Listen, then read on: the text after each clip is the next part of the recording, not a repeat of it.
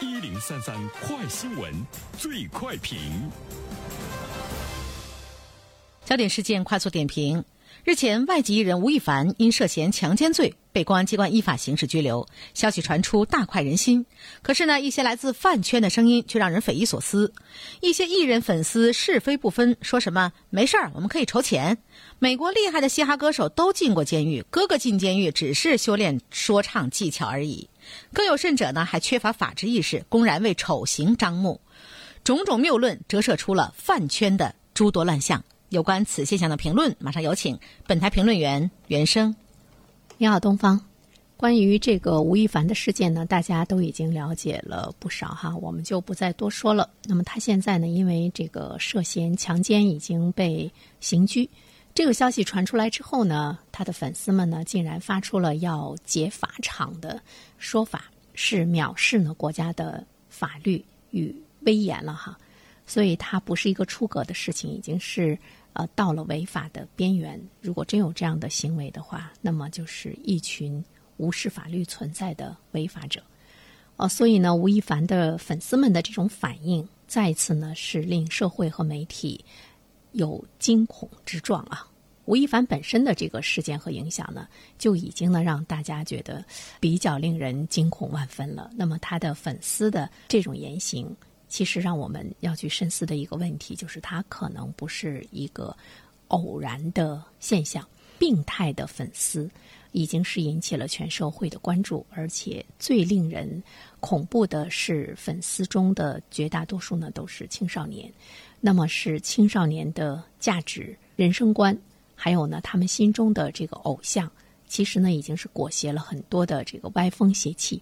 甚至于呢，我们看到已经到了这个犯法的边缘啊，他已经，呃，开始突破呢道德的这个底线。这就是，呃，粉丝现象呢已经出现了变味儿和变质，它是不良的一种粉丝的文化。我觉得这件事情不应该就着吴亦凡的事件过去之后呢，大家忽视啊粉丝的这种病态，因为迟早呢会。发展成蔓延之势，这个呢是值得我们关注的。它也会涉及到这个国家的青少年的一种呢这个健康的成长，它的根源是在哪里？这个呢是值得我们全社会呢去思索的一件事情。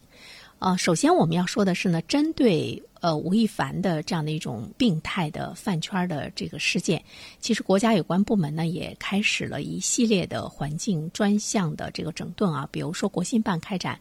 呃，清朗未成年人暑期网络环境的专项的整治，啊，其中呢就会涉及到呢未成年人的无底线追星行为，到底呢是谁诱导的？就是要严厉的打击诱导未成年人的追星的这个行为，要看他的幕后的操盘手究竟呢是谁。中央网信办的有关负责人也在表示说，要坚持问题导向，强化呢综合的施策和分类的管理。呃，督促网站平台本身其实它的主体的责任，这个治理，往往治理呢，我们也看到的是喊出来的声音呢比较大，口号比较大，最后呢又会回归到呢最初的这个状态，也不知道是非常难治理，还是在治理的过程中的确呢是受到了利益方的呃一些这个阻拦。那么说到。它的根源究竟是什么？其实无非呢，就是一个利益至上、流量至上、利益至上。媒体本身的呃价值的取向，其实也是出现了这个问题。我们现在都知道。现在网络的媒体的力量呢是巨大的，呃，其实，在其中，比如说传统的媒体、主流的媒体，它在价值观的宣传方面呢，它应该呢是有它非常坚定的一个方向，应该有强大的影响力。